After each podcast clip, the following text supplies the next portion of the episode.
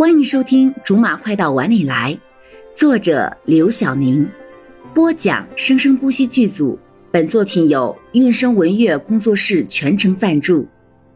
第十五章：罗爸罗妈的热情。柠檬想起潘田，不过碍于之前罗少有特别交代过自己不要说他的事，所以只好忍着。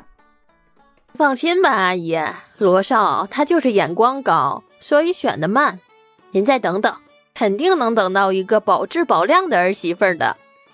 是这样，那太好了，快上去吧。柠檬颠颠的跑到了楼上，连门都没有敲，推门就跑了进去。喂，我来看你了。不是来蹭饭的吗？阿姨邀请我的，我当然要来喽。对了，你也是回去就要开始上班了吗？嗯。依照自己对柠檬的了解，他特意问这些自己早就知道的事情，肯定又有什么企图了。果不其然，柠檬帮罗少按着肩膀，十分狗腿地说：“其实啊，我在那边找了一套两室的房子，咱们俩合租怎么样？”合租？你方便吗？有什么不方便的？之后还可以有个照应，怎么样？不错吧？最重要的是。还可以有一个人分摊房租，市中心的房价绝对是可以把他这种刚参加工作级别的薪水榨干的。为了在有地方住的基础上还可以吃饱，一定要拉上罗少这个垫背的。好，你决定就行。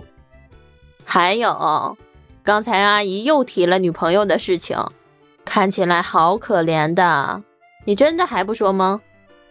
看着罗妈妈刚才的样子。实在是让柠檬有些于心不忍。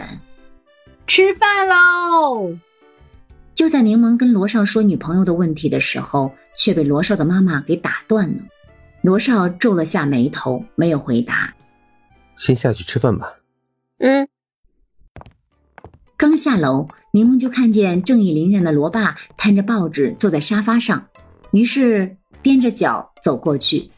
猛地一下抢走罗爸的报纸，吓得他往沙发里面使劲儿一靠。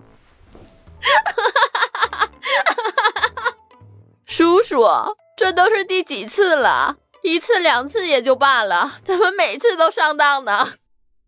刚从厨房出来的罗妈妈看见这一幕，也不禁笑了出来。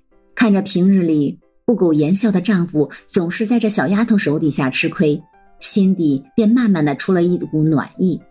要是这丫头是自己的儿媳妇就好了，只可惜这些年看在眼里的，柠檬跟自己的儿子说什么都不来电，只好放弃了。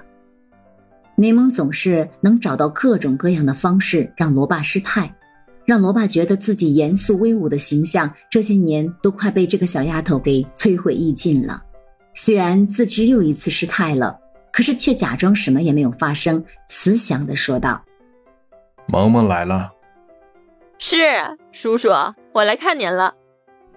罗爸知道自己跟这个丫头刚下去，绝不会有什么好结果，冲着柠檬点了下头，就干脆的把头转向罗妈妈：“开饭吧。”吃完晚饭后，罗少和柠檬慢悠悠的散步到了之前高中的时候经常来的这个小公园里。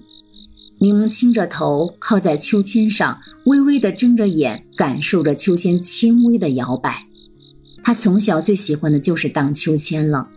小时候是爸爸给他摇，后来罗少搬了过来之后，就变成了他给他摇了。每次放学之后，柠檬总是先跑过去坐在秋千上，然后悠闲自得的等着罗少过来给他摇秋千。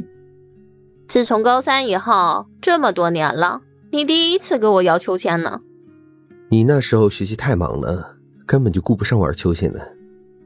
哼，都是借口。那后来呢？后来怎么不摇了？